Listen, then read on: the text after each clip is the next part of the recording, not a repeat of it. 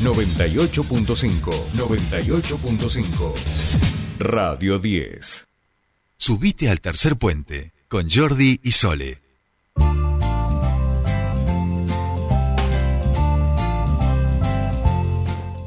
Bien, seguimos, seguimos aquí. Estamos en comunicación con nuestro siguiente entrevistado. Hablamos del concejal Marcelo Zúñiga, que ya nos está escuchando del frente de todos. Marcelo, muy buenos días. Te saludan Sol y Jordi.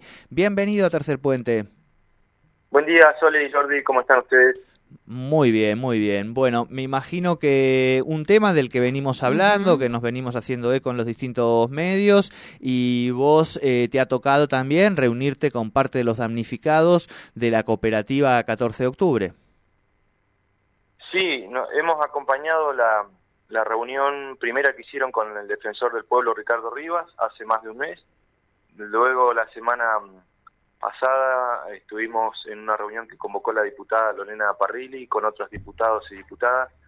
Eh, participamos allí con, con Ana, con parte de nuestro equipo asesor y em, hemos pautado en el Consejo Deliberante eh, recibir tanto autoridades del Foro de la Meseta como organización administradora y a cargo de todo lo que es el, las tierras cedidas por ordenanza municipal hace un momento al foro y eh, también a las familias perjudicadas. Creo que ya mm, no va a terminar el mes, el 27 están citados. Marcelo, eh, recordemos muy sucintamente cuál es el caso específico y mm, por qué se ha dado o hay márgenes para que sucedan este tipo de cosas en este proceso de, loteos y de adquisición del terreno, de la vivienda eh, que viene impulsando el, el municipio. Bueno, en principio lo que las familias, alrededor de entre 50 y 70 familias denuncian. Eh, de hecho, han, han, presentado una, una, denuncia penal en fiscalía por este tema. Es un hecho que tiene que ver con una estafa. Básicamente, eh, familias que fueron abonando la totalidad o en forma parcial su terreno, eh, al momento de ser convocadas, digamos, para recibir su terreno, no lo han recibido. Y lo que es materia de investigación es que a qué cuenta se ha abonado los pagos, de qué forma. Parte se ha hecho con el mecanismo tradicional a la empresa Codam, que es la desarrolladora a cargo de las obras en, el, en todo lo que es el, predio del Foro de la Meseta.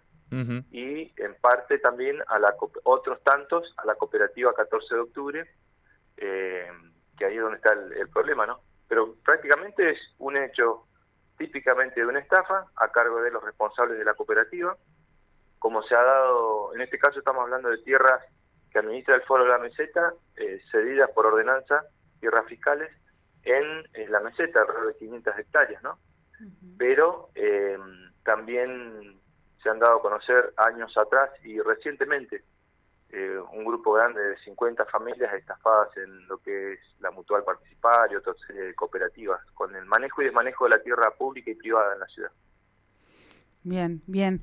Eh, ¿Cuáles son las opciones, Marce, eh, que, que pueden hoy eh, realizarse con, con, estas personas, porque yo lo, que pensaba, y creo que en, parte es un poco la discusión que hoy se instala, es que, bueno, el, eh, esta cooperativa formaba parte del Foro de la Meseta, el Foro de la Meseta, recordamos, eh, a través de una ordenanza se le dio eh, un sector de nuestra ciudad donde ellos fueron a través de distintas organizaciones y entidades como el caso de la cooperativa 14 de octubre, desarrollando toda esa zona allí en la meseta eh, con el, el, aporte de cada uno de aquellos que iban eh, mm, eh, pagando su, su lote con sus servicios y demás. En el caso de esta cooperativa, como vos bien relatabas, eh, ocurre esta situación. ¿Cuáles son hoy las opciones legales, las opciones de esta gente y qué se puede hacer desde, desde los estados? Porque imagino, o sea, son cuestiones también en algún punto terminaron siendo particulares. Arrancó con una tierra municipal, pero hoy termina siendo una cuestión particular. O sea, pienso en el ejemplo, no sé, de compra de un coche y que me pase exactamente lo mismo con una estafa. ¿Cuáles son las soluciones que tiene hoy estas familias? Bueno, por un lado está lo que es la vía eh, judicial, penal. Allí claramente acá se trata de un delincuente, cuando menos, a cargo de una entidad intermedia como una cooperativa, que pretendió hacer negocios ilícitos, eh, vulnerando, por un lado, a las familias eh, beneficiarias y adjudicatarias de lotes con servicio para las cuales estaban pagando y firmado un convenio, y también a la organización del foro, porque eh, en este caso, si me permitís, Jordi, una expresión de, de, tus libros, digamos, de tu lenguaje, eh, en este caso la sería como, para graficarlo, la pelota no se mancha, digamos. Claro, en materia de acceso al hábitat y a la tierra en la ciudad es algo, no diría sagrado, pero es algo que eh, un común denominador no se puede permitir este tipo de prácticas. ¿Por qué? Porque perjudican en principio a familias con el sueño de la casa propia, el lote con servicio, como bien dijo Sole, con mucho esfuerzo de las propias familias y organizaciones de foro, han ido pagando lo más caro que son la estructura de servicios, por cuanto la tierra fue cedida gratuitamente, eh, y además han perjudicado y perjudican a la organización que se ve involucrada en este tipo de situaciones. Por un lado, entonces, vía judicial, deslindar responsabilidades, que paguen lo que tengan que pagar, vayan presos y devuelvan la plata a las familias estafadas, por un lado.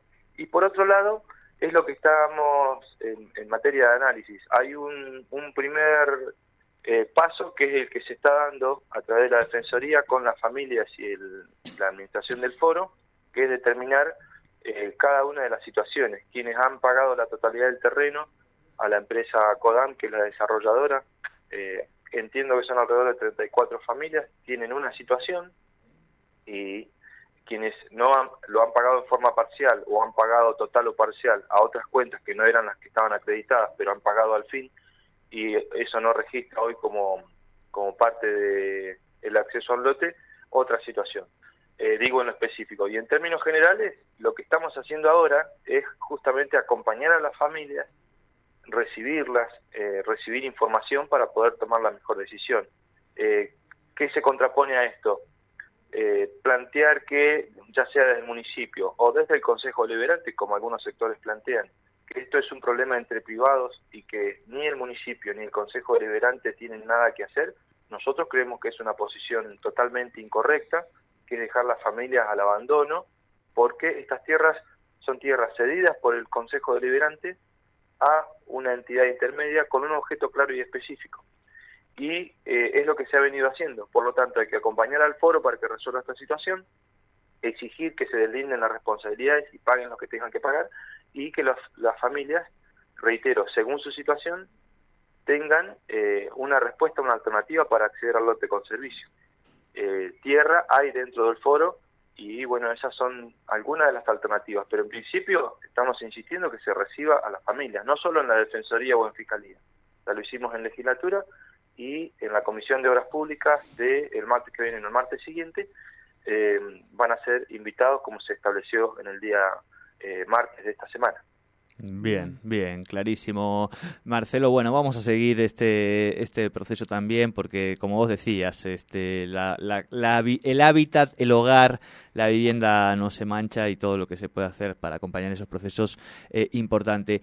Eh, la última, Marcelo Zúñiga, entiendo que, por supuesto, vas a estar visitando a los escritores y escritoras locales en la Feria del Libro, como sueles hacer. Eso supongo que, que vas a hacer como siempre, ¿no? La verdad que, bueno, septiembre es un mes súper cargado de, actividades de agenda vinculada al aniversario, con lo cual eh, este fin de voy a, vamos a ir a acompañar y a disfrutar y a degustar, diríamos, de algunos, eh, de algunas producciones eh, locales y este, a compartir con, la, con el público, ¿no? Lo Bien. estamos haciendo desde el fin de semana con espectáculos culturales. Y te, voy a hacer una, una, pregunta comprometida, te aviso de antemano porque no, no, te había dicho nada, pero se la voy a hacer a todos los entrevistados de los próximos días. Si tuvieras que elegir entre Sacheri o Montanaro y Aguiar, o sea, dos por uno, ahí tenés. Oh. claro, qué difícil, qué difícil. No, no, para mí no tengo dudas, Montanaro y Aguiar. Vamos, vamos, Palabra dicha, palabra dicha. Eh, allí esperaremos y por supuesto tiraremos una buena magia para, para estar por lo menos a la altura de quienes se pierdan a Sachiri y vengan a vernos a Montanaro y a, y a hablar de literatura de la pelota, Marcelo. Eh, debo decir que el año pasado estuviste allí, fuiste de la partida del equipo titular de, esa charla, así que por eso también estoy emplazándote y apelando a lo que ya estuvieron, eh, porque está dura la competencia, ¿viste? No es fácil salir ahí a la cancha cuando de, en el otro lado tenés un poco al, al Messi de la literatura de la pelota, vamos a decir. Sí, no, no, pero no, ni siquiera reviste una, una competencia, es una complementariedad y es una, son producciones que enriquecen esa misma perspectiva eh, literaria, ¿no? Y de, de, hacer más grande todo el amor y la pasión por la por la redonda. Así que vamos a estar, sí, es cierto, estuvimos, creo que el año pasado con Camila y Verónica y hoy y Mica, Mica Gómez, futboleras Exacto. Ah, mira, también le vamos a mandar a Mica. Es cierto, es cierto. Así que te, apunto, te voy ampliando la lista. Así que eh, vamos a estar acompañándolos y acompañándolas eh, en esta nueva presentación. Y bueno, también Pablo eh, creo que tiene otra el día domingo, vinculado a Malvinas y demás. claro, no, eh, eh, no, pero es que es muy bueno esto, permitime que haga un poco de catarsis, Marce. El domingo presenta Pablo Malvinas y presento yo a la misma hora, en la de al lado, nos han puesto duelos, ¿viste?